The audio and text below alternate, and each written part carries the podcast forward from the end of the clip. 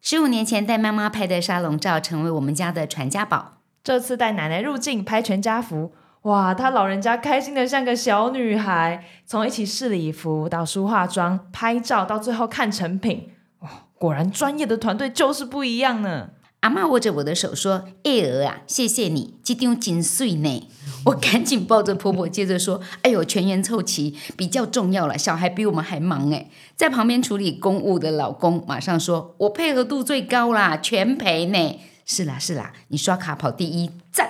跟家人约好时间，把人凑齐，再忙都要陪长辈拍拍照。艾薇精品婚纱全家福套组，专业团队的魔法棒，每张照片都超赞。全家人的幸福全家福，请看下面链接。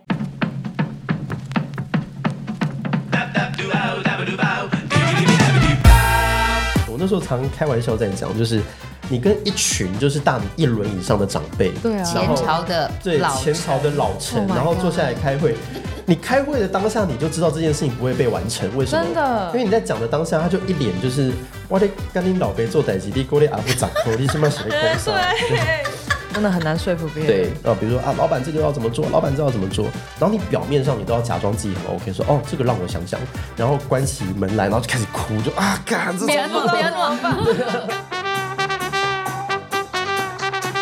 那有有些状况比较这不好个就不另外找时间来请教你，可以可以可以否则没问题我们就会录 不完，好我们就回来，好不好？没问题哦没问题我现在可以有让你时间可以宽裕一点，可不以要太可以太可以辛苦，可以来，我们就录了。好，没问题。哦已经哦已经已经在录了已经是不是已经录上了。太我想说好，我了们就不用再多好好多在那边按，对不好对好对，？非常欢迎大家收听羊肉炉，我是杨月娥，我是小珍卢妍珍。好，今天我们要来聊什么话题呢？小珍，哦，我们今天不是聊话题，我们今天邀请来宾贵宾哎呀，本节目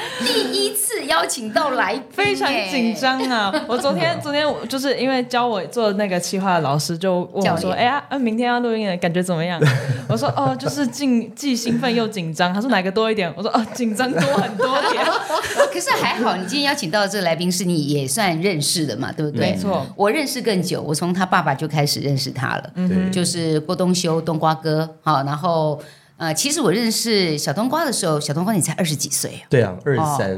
你看见证我出道一路成长哦，到真现的在。真的。比我现在还小一 岁。”对， 隆重介绍一下我们的来宾哦，没已经错出声音了哈，这是郭宪宏小冬瓜。没错，我们小冬瓜拍拍手。大家好，我是小冬瓜。好，来介绍一下他的背景，其实没有人不认识他啦。对啊，对就是我们那个冬瓜行旅的负责人嘛，对哦，还有那个什么 YT 单程旅行社哦的，社二十长二嘛万的订阅率哦，还有什么啊？还有一个最重要的是啊，他现在是一名作者、畅销作家。作家。啊我们的生命最后三通电话，你会打给谁？啊的畅销书作家是，那其实小冬瓜还很年轻，很年轻这件事情是我跟小曾换算了一下，我是倒推回去。嗯你爸爸过世，你出道，对其实那个时候你爸爸过世的时候，你才二十三岁。嗯，二十三岁，那更精准的讲，其实你从小几乎没有妈妈这一块，差不多都是空白的、嗯哦，所以这样的背景对照小珍十七岁时的时候罹患血癌，啊我刚才讲说，哎，你们都很年轻，就经历人生当中很重大的事情，哎，对，但是我觉得角度完全不一样，因为我是生病的那一个人，对。所以我只要负责躺着就好。哎哎哎，啊，负责治疗啦，负责是治疗。哦，我觉得反而是呃，照顾者的无能为力感是更大一我点嗯啦我点啦的。我啦我啦，对，而且照照顾者的责任感更重。嗯，所以我每次看小冬瓜哥，哎，听起来好好绕好绕口就哦。叫小冬瓜就对好吧了。小冬瓜的时候，嗯，我就觉得说，哇，到底要怎么样在二十三岁的时候接受这一切？我觉得光接受这件事情就很困难。嗯，那所以这也是为什么我今天想要约约邀请小冬瓜来。哎，他有先做一些功课，所以是今天麻烦小冬瓜帮我就验我很收一紧下。张， 他做了功课，然后我又希望你可以讲出不一样的东西啊。你有没有你想知道的面相？好，那我们就让小郑来问。加油！好，现在我们要开始了吗？ 但是在这开始之前，我还是忍不住还是要是要讲一下，就是嗯我、我那个时候因为都是透过社群媒体知道月儿姐跟小珍的故事，尤其是那时候我其实还没有看过小珍本人，嗯，可是我觉得就是你们散发出来给大家的能量，我觉得是很正面的。然后，尤其是那个时候在看，就觉得一方面很心疼，就觉得哇，怎么那么年轻就遇上这样的一个事情？对。可是又看着你很努力在抗癌的那个过程，其实我觉得对于我来说，其实是很鼓舞人心的。我觉得那时候也给我一个很大的力量。就会觉得、哇，连小生那么年轻的女孩遇到这样的事情，她其实都那么勇敢去面对，而且你们不只是很乐观，甚至是因为家里面其实是很温暖，对，然后你们互相扶持那种感受，我觉得其实是很好。然后所以那时候觉得说，我那时候其实也遇到一些人生当中的低潮，是我其实当时其实有遇到一些波折，这样，然后我就觉得，哎、你都可以了，那我这个事情好像也不是什么了不起的哎大所以的事情。所以大家来比比看谁比较痛苦我现在快哭哦，了谁比较难过哦。因为因为我真的就是不只是听听过小冬瓜的演讲对，然后我有听了很多你的访谈，嗯，然后我就发他现就哇崇拜不已， 对非这常，人我怎觉么得办到的他？帮我总结了很多我心里无法言喻的感受。啊，哦对是，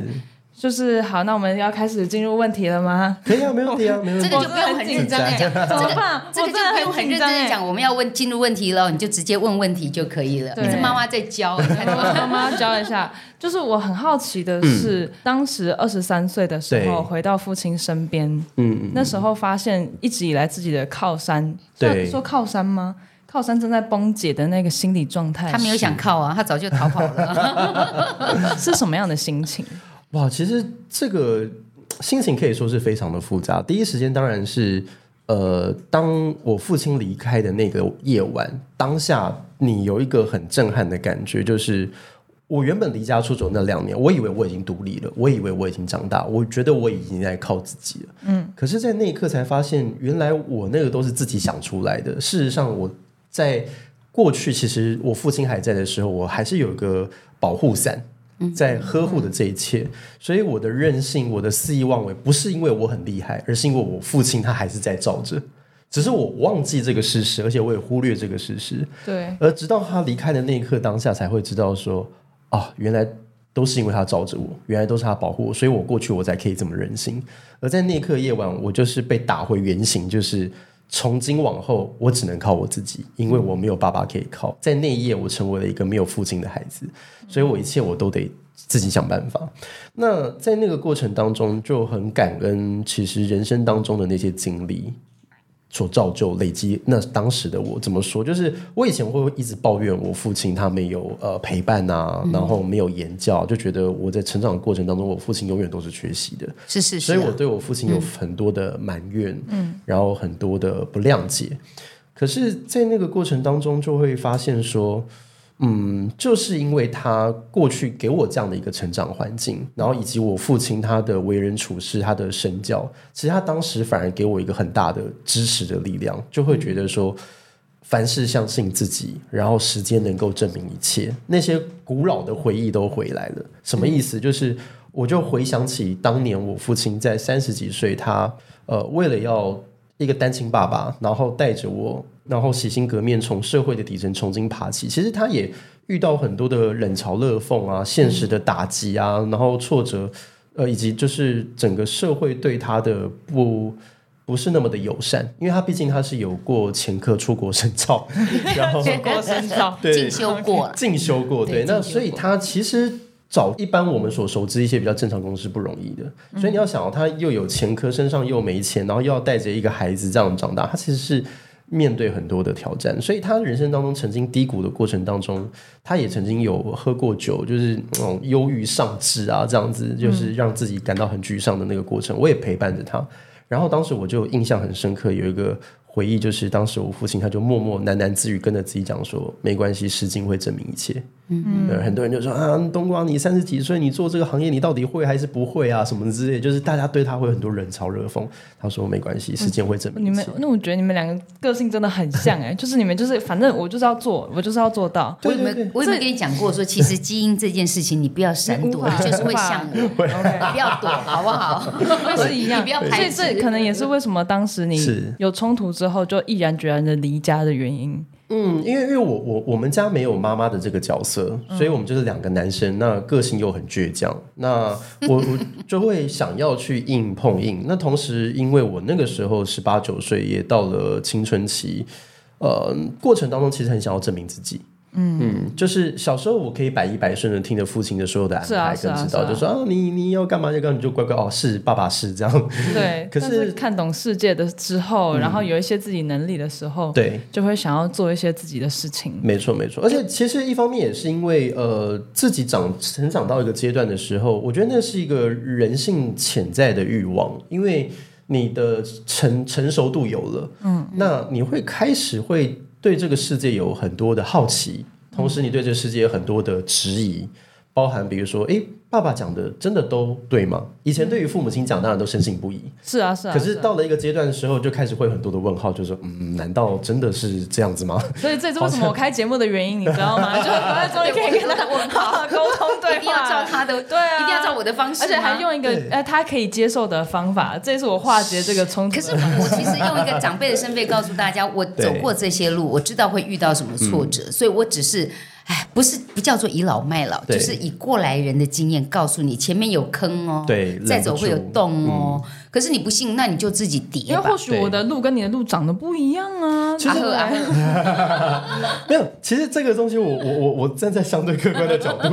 讲一下，我觉得这个没有冲突。就是其实回过头，其实我也后来，当然，比如说像我自己，现在虽然小朋友还小，嗯可是我在经营公司、组织、带团队，我觉得带伙伴其实跟带小孩是有时候也很像。真的啊，嗯，就是因为你有过这十多年的经历，那你在经营公司，你一定有跌过跤，你一定有过一些经验。那你回过头来，你就会跟现在二十出头岁这些小朋友跟他讲说，哎，其实这个事情也许你可以怎么做怎么做。那你知道现在小朋友很有自己想法，他根本嗯不没听你错 的。，是不是？我懂，我懂， 我就是这个样 子。他根本不听你的，然后他他就会按照他自己的方式来做。然后我后来我也释怀这件事情，就是我在看他们就跟当时的十七八岁的我其实一模一样。对啊。然后，所以我后来我回过头，我就觉得跟我自己讲说，没关系，反正我觉得我善尽我告知的义务。嗯，然后我讲完之后，我并不是抱持那种看好戏的心态，就是说、啊你看吧，我早就跟你说了，不是，而是就说我就陪着他吧。嗯，就是如果他他如果跌了跤，然后真的发生一些问题的时候，那我就陪他看说，哎，我们。重新再 review 一次这件事情发生什么事，然后为什么会发生这件事情？那重新再来一次，你会怎么选？然后这些生命的呃经验就会在他的身上开始累积。所以我觉得对于他而言也是很重要的。所以就像回过头，我看的我自己过去十七八岁的我来讲，其实我是不是踩过很多坑是，然后我是不是跌过很多跤是？可是如果你重新再给我一次机会，我会不会再踩这些坑？我坦白讲，我还是会，甚至我觉得那个坑其实蛮重要的，是养分啊，宁可跌倒，对不对？嗯，因为因为那个东西，就像比如说你跟小朋友讲说，哎，这个炉上面有火，你不要碰，那是身为就是父母亲的一个保护孩子的一个初心嘛。哎，有火你不要碰，可是小朋友就给削，就是、 我就是要碰啊，啊我就你是要咬我碰这啊样。，他就是要自己烫到了之后，他才会对，不去碰他他这辈子他才会知道说，OK，这个火是会伤人的，这个不会痛，他才会在他的 DNA 里面就是深刻地烙印在他的记忆当中。因为很多时候我们会拿自己的呃经验，然后想要去取代小孩的经历。可是事实上，这些经历对他们来说其实是蛮重要的。所以，像我我我，其实现在在演讲，其实很多人都会讲说，啊，那你会不会就是当年就不会选择离家出走？我还是会走。那这件事情，但我也很好奇的一件事情对是，因为那时候离家出走嘛，但是其实是被爸爸的电话叫回来，因为是爸爸生病了嗯是嘛。那如果嗯，爸爸没有打电话来，他没有生病，你觉得在什么状况下才能有可能迎来和解呢？我我觉得一定是，要么就是我做到一个我认为我觉得不错的成绩。我觉得这个问题其实蛮好的。行宫斗邓哎，对，就是我有一个很好的成绩，然后回去跟我爸等这样子。哎，老爸，你看，哎，你看当年没有对你，不对我也 是 OK 的我也是哦， OK，对你对爸对还对会讲说是因为我基因好，哦 对。那这个是一个可能，然后另外一个就是可能呃，我跌了满身都是伤，然后我觉得我我想家了。那也我自然就会回去。其实坦白说，我虽然一直讲离家出走，离家出走，但其实我在第二年，我跟我父亲的关系就比较软化。啊是啊，嗯，所以我第二年的时候，我的年夜饭就有回家吃，哦，然后我我过节的时候我回去，但是当然啦，就是也只是那种相敬如宾这就样是有子。见到面这样蜻蜓点子，水对，有见到面，然后吃个饭，然后就稍不微是不寒暄是一下，不是要老死不相往来，但对对也对不对需要对跟对你一直对黏在一起，对没有然要后跟你建立那么深刻的尤感其情。男生哦，你们大概也很难聊天。很难啊，而且尤其是那种九点多一吃到吃饭，因为吃的差不多了嘛，也没也要聊，也话题也没什么好聊。那接下来我爸当然就讲说，那什么时候要回来？然后这时候跟我爸讲，爸，我有事我要先走，这样 Oh 不打算 my 守岁 God 就是就你打是算一起？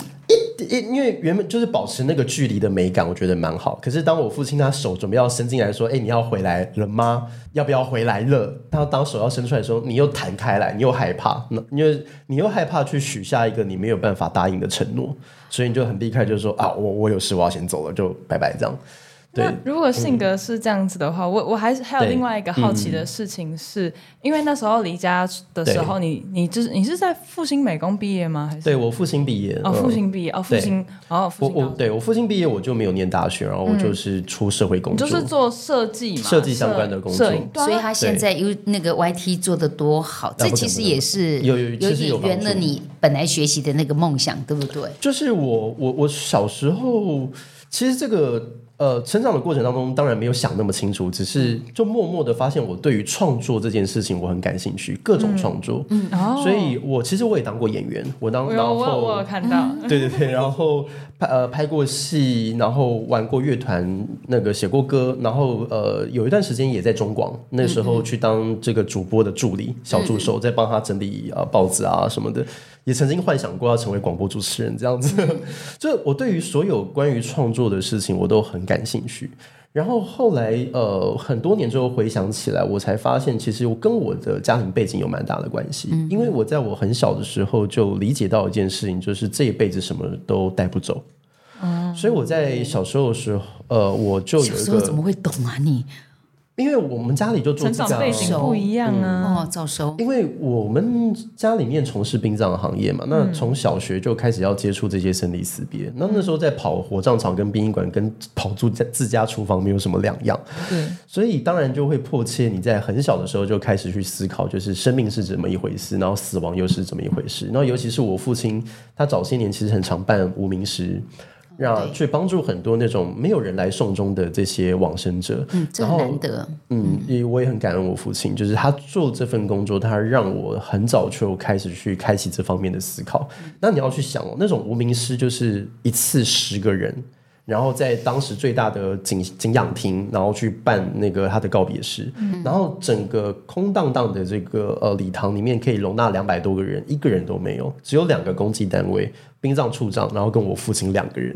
然后就送走这十位往生者，然后没有任何人来陪伴他们。然后整个告别式结束之后呢，就一个工作人员推着一个棺木，然后送进火化。火化完之后，他的骨灰罐上面，因为是无名嘛，嗯，所以他骨灰罐上面他刻的就是发现地点、承办分局 Oh my 然后他的 God 特征刻在骨灰罐上。他甚至他离开了，搞不好都没有人知道。是啊，然后与此同时，就是因为我父亲也会办那其他的这个案件，那也会遇到那种就是一个告别式，可能光攻击单位就要一两个小嗯时，那种就是达官人脉显很广嗯贵的，对，那个就会显显形成一个强烈的对比，最后都是一堆白骨。啊因为你只要上面没有写明条，你到火葬场的后院你去看，每个人都是一个铁盘，铁盘上都是骨灰，你没有放明条，都长一样你根本分不出来谁是谁是谁。谁？对，然后会不会还有拿错的？哎呦，以前发行过，哦 这种呃，以前有，以前其实蛮常发生这种拿错遗体的状况，对啊，就连领婴错儿遗都体会报错，怎么遗体不会也是领？因为有些那种冰存冰比较久，或者是它是呃在死亡当下它是有一些呃比较腐烂或是腐臭的状况，那时候家属不敢看，然后所以就会发生那种领错遗体的状况，真的有对，但现在相对这个几率已经少很多了，比以前好很多，现在都电子化了。OK，好，那回到刚刚那个情境，就是在那个年纪当下，你就会被迫去思考，反正最后人最后终点都是变成一堆白都骨这样，然后你好像似乎什么都带不走，那人生又算什么？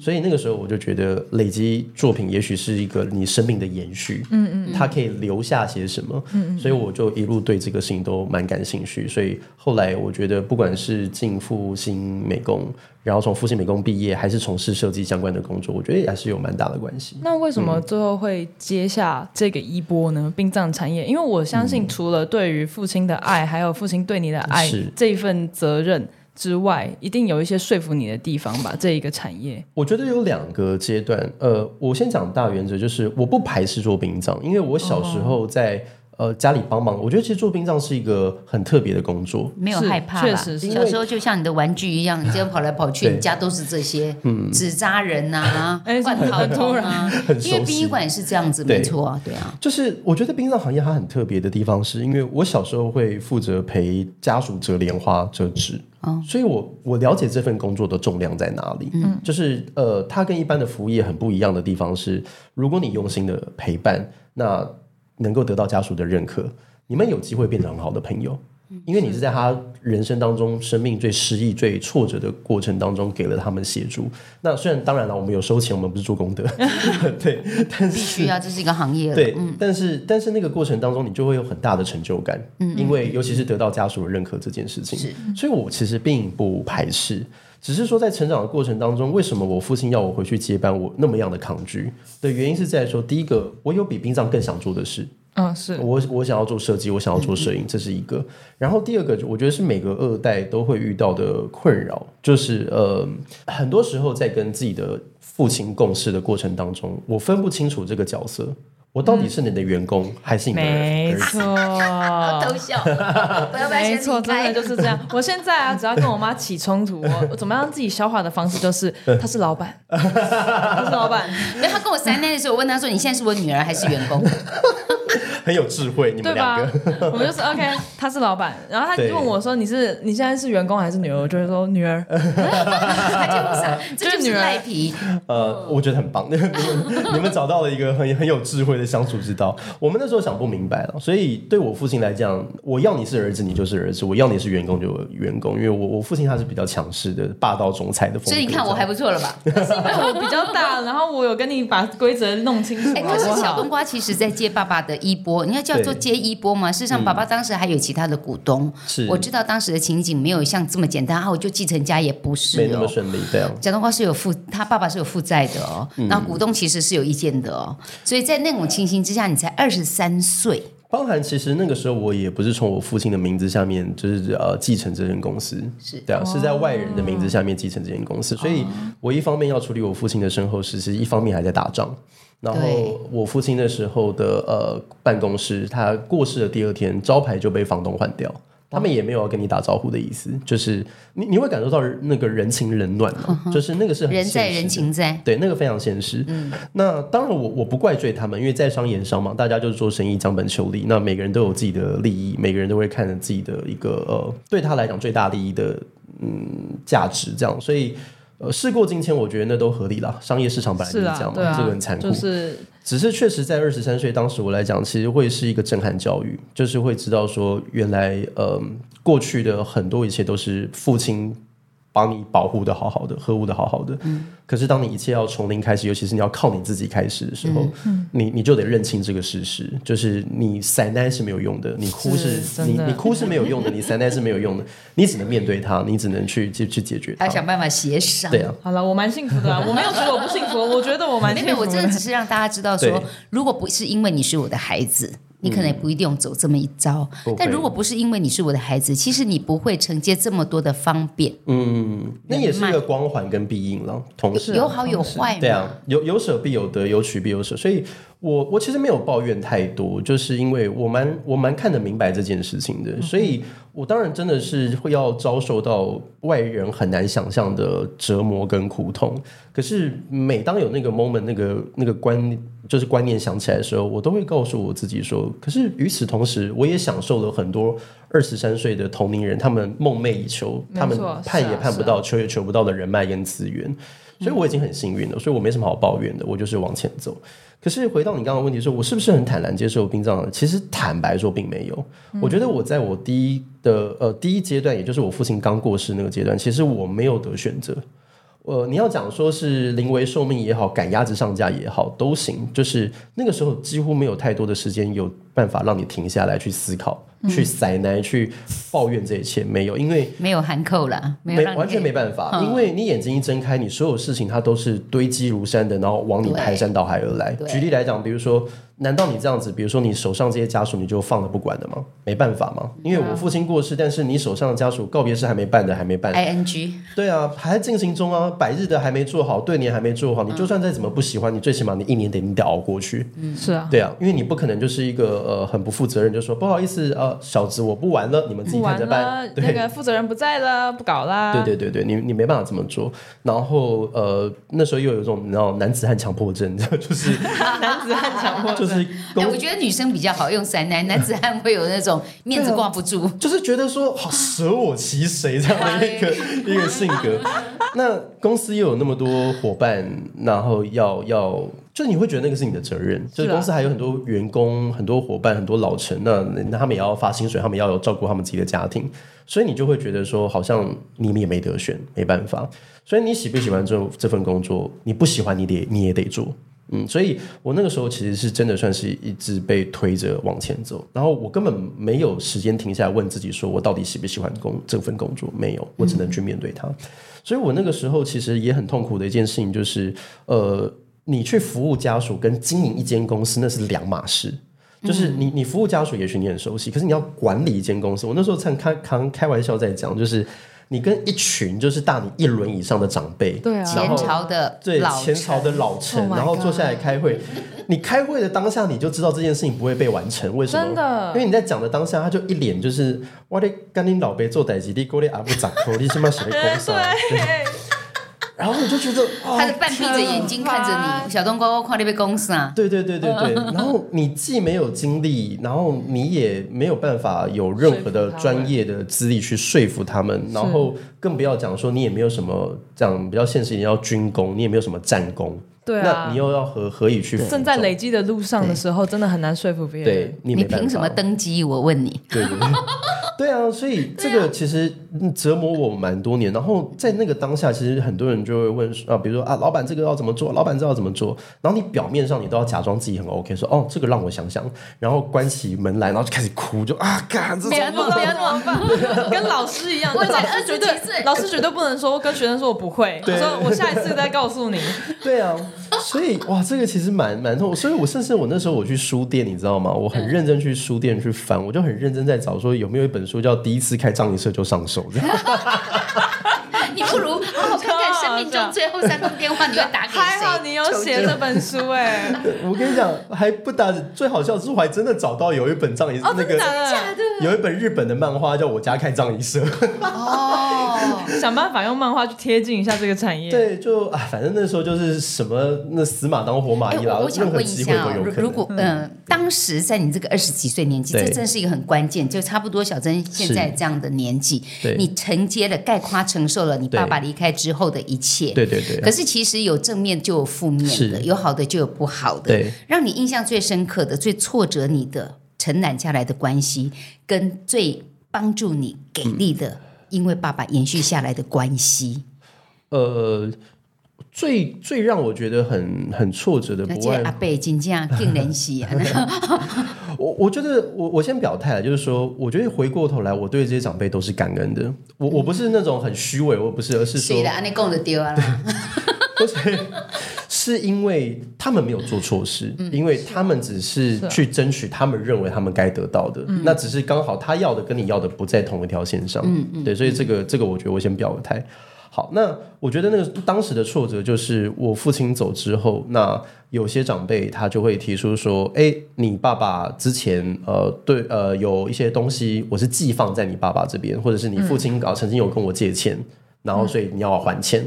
然用后讲的吗？对，用讲的。那我那时候的当下，我就会我就会问说，OK，那嗯，因为很多人会指着你的鼻子说，哎，你爸爸欠钱，或者你爸爸就是欠我什么什么，OK。那我就很单纯嘛，我就说，那有一说一嘛，那有没有借据？对有没有单据？又或者对是啊有没有当时合一约？定要有啊那他就会跟你讲说，我跟你爸的交情还需要借据吗？啊娘喂，对，以你你以你爸的个、哦，我跟你没交情 啊，怎样？以你爸的个性，以你爸跟我这样的互动，我跟你爸的交情，我们还需要什么借据来证对明啊，他什么吗？说你不相信，把你爸叫起来问呐、啊。之类的，对。然后我那个时候就觉得说，你们是不是都在欺负我？那时候的想法很单嗯确实纯，啊就是会觉得说，你们现在是因为看我现在身边没有大人，你要看我你自己。没有啦。那你现在讲，那我是不是我乖乖给我是不是就是傻子？那我不给我又算什么？那所以那个时候对我来说，其实蛮蛮痛苦的。嗯，那因为我当时我我继承其实很大一个部分，我并不是说我要呃拿这些好处或是这些财产，而是我想要圆一个我对我父亲的承诺。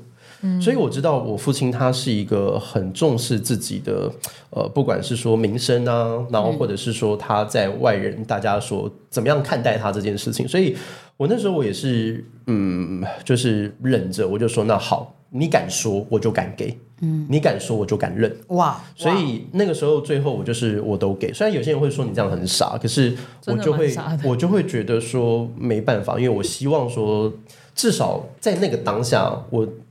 让我父亲他的下台的身段是好的，钱再赚就有了。嗯，而且我继承我父亲这些光环，对我来说我已经很幸运了，所以我了不起，我就再多花个五年、十年的时间，再把把把钱慢慢赚回来，那不算什么。可是对于那时候要呵护我父亲当时的那样子的一个形象，对我来说是很重要的。那个名声，我觉得是很重要的。那嗯所以我，我那时候就会觉得说，哎，人真的其实是人走茶凉，就是那种人在人情在的这种现实，是你很深刻的可以强烈的感受得到。所以这个是当时对我来讲是一个很大的挫折。可是后来我也释怀了这件事情，我就觉得。我其实我还蛮感恩，就是我没有得到太多我父亲想要留给我的呃资产，因为他留给我的，我觉得是名声，他留给我的是是这些朋友、这些很人好脉、的这些人光环。脉脉，嗯，那我觉得没有拿到资产，没有拿到钱，我反而后来我觉得是一件很棒的事，因为怎么说也因为因为你没有啊，所以你就得努力。嗯如果我我有时候我很难想象，假设我当时我所有的呃继承都是非常顺利的，然后也许我当时我的开局对不对，开局就拿到得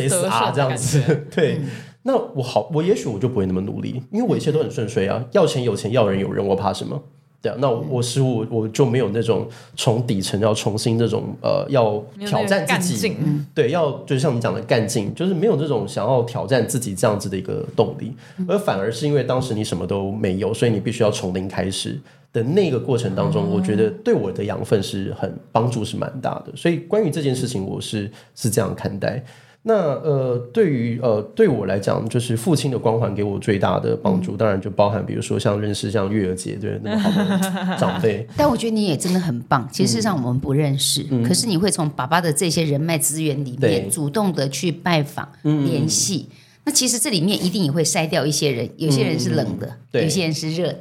有些人是给力的。同意。我我父亲大概留下来的人脉，假设用一个体感来讲的话，一百大概有百分之七八十都被我得罪光了，这样哈，下面这么多频率不合，哦，平没有对上，没有没有对上频，就他不是长辈对我不好，然后是是是也不是因为你我爸不爸也比较跨黑白道对对对的对对关对系对对吗对？对，就是有时候就是魁北哈啦。因为我父亲就是比较江湖味嘛，对啊那我是这啊种做事、做事规矩有时你候看比是较你比较你比较书生感啊，对对对对对对，对哦你书生感比较比较重一正点，派啦。对啊，对于有些长辈来讲，就是他也没有不喜欢我，只是就是不合，就是那个没那个缘分啊，嗯跟没谈那个恋爱频一率。样，不哈比，对对对，那那那有一些就反正也发生一些变故，那我觉得没有缘走在一起其实也是蛮多的。可是后来留下来的，我觉得都是呃有缘分，像我觉得像月儿姐就是嗯蛮有缘分的，因为虽然过去不熟悉，对可是上了节目，月儿姐很疼惜我，嗯就是包含上节目她也会知道我很紧张，嗯，她也对会跟嗯我没我没有见过你的时候，对妈妈就有跟我提过，是她说：“哎、那个冬瓜的儿子，嗯我觉得很有料、 哎，很认真、是不是？我哎真心。”这么说，他是真的这么说，然后一直一直不断的在跟我在那 边，在我认识你之前，他就一直不断地对我称我我赞希你。望想他说到有底一个是学习谁？的哦一个目标，所以可能可以跟你来效法。哦不敢不敢但 是我相信你，对你在这个过程挫折里面，一定对有那个真的超级给力，比我还要更好的。呃，不要说长辈了，就是爸爸嗯对继承的人脉，他对真的是疼惜你到让你会感动。我我最感动的是，我在我二十五、二十六岁年龄，就是正式离开我父亲一手创立的公司嘛。那当时其实不不只是深陷官司，因为呃，对我们两造双方，我们有一些法律诉讼的一些往来。那是人生当中第一次遇到这件事情，其实也慌了手脚。我甚至第一次收到纯正信函的时候，吓到那个月瘦了五公斤啊！因为就你知道，纯正信函就是合法恐吓信，你知道吗？真的，上面就写的好像很严重，然后就觉得说啊，我是不是要这样子，就嗯是你完教蛋了嗯教聘教养，就我的人生是不是就这样就毁掉了之类的？哇，那时候好紧张。那呃，又因为当时其实你算是算是净身出户，就是你就离开，你就一切归零开始，然后对方又呃用很多的方式告诉你说，那你不能经营礼仪公司，那我不能经营礼仪公司，我要怎么样就是继续生存？嗯我还是有一些。呃，款项要支付啊，嗯我厂商的有些货款还没有支付，这些等等的。那你完全你不知道你的下一步该怎么走，那时候可以叫做无颜见江东父老，因为你的开局那么好，然后甚至人家就会讲说你有一个好老爸，那你就是真一的切都如此的养尊处优，那做得好叫应该，做不好就你败家。就是有嗯那时候其实很已经有蛮多人在等着看我笑话这样，然后所以你那时候就是那种面子挂不住，你知道嗯吗？就是你没有勇气去承认自己失败这件事情。所以我必须得很诚实的讲，就是我有一段时间我低潮到我甚至想轻生，哦哦，你有过这样的？我有。过那个念头。那个轻生是很多人讲说啊你很傻，就很多人爱你，我我知道很多人爱我，我知道很多人支持我，可是我那个时候我就想要逃避这些事情。就是我跳下去，我就不用再去面对这些事情了。嗯，我就纯粹就是我只是想逃避而已。我知道很多人爱可以理我解，我知真道的可很以多人理解想那个瞬间，对，但是我没有勇气去跟他们承认我的失败的当下，我不知道有谁知道这些事情的发生之后，他还愿意接住我，所以我我的那个恐惧是自己想出来的，所以我没有办法去面对这些事情。那最好的方式就是逃避，那逃避的极致就是我不要再去面对这些事情了，那就是我一跳就就结案这样可子。是跳了之后，你的人生就会留在那里面，就是讲卡在那讲对那个地方。这讲都是这样讲，只是只是说，当我真的那个就是可以叫做是，以我现在来看，就是我人生的谷底了，真的没有比那个更低，甚至比我爸过世的时候还低，你知道？嗯就是我父亲走那个当下，至少你还有一些选择，你还有一些人可以帮你。那个当下，你真的是完全没有任何后援，嗯所以那是真的是我人生当中最低的谷底。那所谁以接住你？自己有人吗？自己。我我的经历接触我自己，哇，好棒哦！我那个时候我想要跳，我真的认真想跳下去。然后是什么让我打消这个念头？嗯是因为我做了这份工作。 你知道以前做意外哦，做那种街跳，我我人生的第一个命案的案件就是跳楼，而且是在东区。啊是一个很年轻的女孩子，然后因为一些感情的上面的一些呃折磨，然后遇到一些挫折，所以她就从这个楼顶上跳下来。她是一个非常年轻，那个对我来讲印象非常深刻。然后看到父母亲哭啊、难过啊，朋友在那个告别式上面难过，我那个印象蛮深刻。我那时候倒还会觉得说啊，年轻这干嘛那么想不开呢，对不对？嗯。但是当有一天我站在那个楼顶往下看的时候，我就可以理解到说，如果你没有经历过那种人生谷底、那种毫无后援的过程当中，你不要轻易去讲这种话，因为。如果你没有，你不是他，你只能说你很幸运，你的人生对不需要逼迫你去做这样的选没择错，这样子。好，那是为什么我没有跳下去？是因为我就开始想，如果我跳下去之后十五分钟，然后呢，我的同业哦，那种可能大师兄， 然后开着来车。接你啦！对，风尘仆仆的到下面，然后要等检察官。那等检察官，因为检察官不会那么快到，所以干嘛呢？就你把拉后面想一遍， 对会拉塞就他开会始在拉那边塞 拉塞对对因为没事干嘛，很无聊啊，嗯等待呀你等待就是一定在那边拉塞嘛，然后就会好奇嘛，说哎，这像啊，有点小冬瓜啊，小冬哦瓜，想像，袂开。哦，就规刚煮这抗压性无好，对对对对对呀，嘛就闹诶，用相片来逃避，对对对你看哦，你想一遍哦，就那时候就整个流程都想一遍呐、然后就说啊，小冬瓜啊就规刚那就这波那欧北软供那啥的欧北供黑我啊你知道我啊丢啊丢一啊，那种就就对，冬瓜一张可能在讲一些风凉话什么的之类的，就很熟啦，因为都知道，就是那个现场其实很多时候都是干这种事，然后就想说，我要这样被噎吗？干我不要，你知道太爱面子的极致哦，就是后来发现那个爱面子会救你命，你知道吗？ 然后后来就子说，汉大丈夫，太好了，自己接住嗯不搞自这己，个啊这真的是很对啊了不起耶。所以后来就觉得说，啊，好了，就就这样吧。然后呃，回到刚刚那个长辈问题，就为什么会让我觉得温暖，就是你既然死你都不怕了嘛，那就觉得那既然你活着，你要去面对课题，好吧，那就来吧。不然怎么办？反正就是事情也就发生了嘛，所以我就开始跟身边的一些呃比较信得过的长辈，我就一五一十的告诉他来龙去脉，我发生了什么事。然后当时我预设的是应该会被长辈骂一顿啊，说啊你怎么这样子啊，乱七八糟败家。可是没有，我那时候得到的回应是啊就这样，就就就这样。然后我说嗯对啊，然后呢？嗯怎么了吗？就不这样够你不就够严重对啊，吗？你就这样，你就寻死寻活。我就说，哎、哎啊，不然嘞， 然后被说。笑了哈。对啊，然后他就说你也不想想，你老爸当年那样那样，他也都过来了啊，我当年那样那样子，我们也过来，你这算什么屁事？ 哦哇，然后骂，当然就念了一顿啊。那念完之后，你就说，那那你你讲你现在你缺缺多少？你缺多少需要需要需要周转？那我跟他开了一个数字，他借条也没打，然后他什么还款他也没收，他就说我借你，嗯然后你就你也你你以后你有能力你再还。他其实他也没有去跟我追这个债，他说看来你有爸爸的人脉都蛮喜欢攀交情 的哈，就是借钱啊，或者是怎么样都不会写借据的，那有嘴供哎，有那江湖味，有江湖啊。然后我我就我就我就很感恩那个长辈。那当然后来就呃，我跟他真的是借了那笔钱，嗯，那但是我也跟他我也跟他讲说，我在跟他要那笔钱之前，就是我也跟他讲说，你不用急着给我，嗯，你有这份我我收着，你有这个意愿我收了，我非常感谢你。可是我回头，因为我是个 loser。因为我失败了，嗯嗯嗯，所以我必须要去证明，说我今天我拿你这个钱，我不会白花，我也不会是乱花，是是，所以我那个时候就回头我就写了我的还款计划，就是我接下来我要拿你这个钱，我回头我要做什么事，然后我预计我我几年内我会把这笔钱给还完，然后我也不要让你白借，所以我自己你没有讲，但是我自己算了利息。就是我把本金跟利息我也都算进啊都还去你，对，那我我我不敢说什么给很好的，但是不比银行差，是是 是，然后我就每个月就是按月就还款。那但是后来就我也很感恩了，就是大家对我其实是蛮照顾的，所以我其实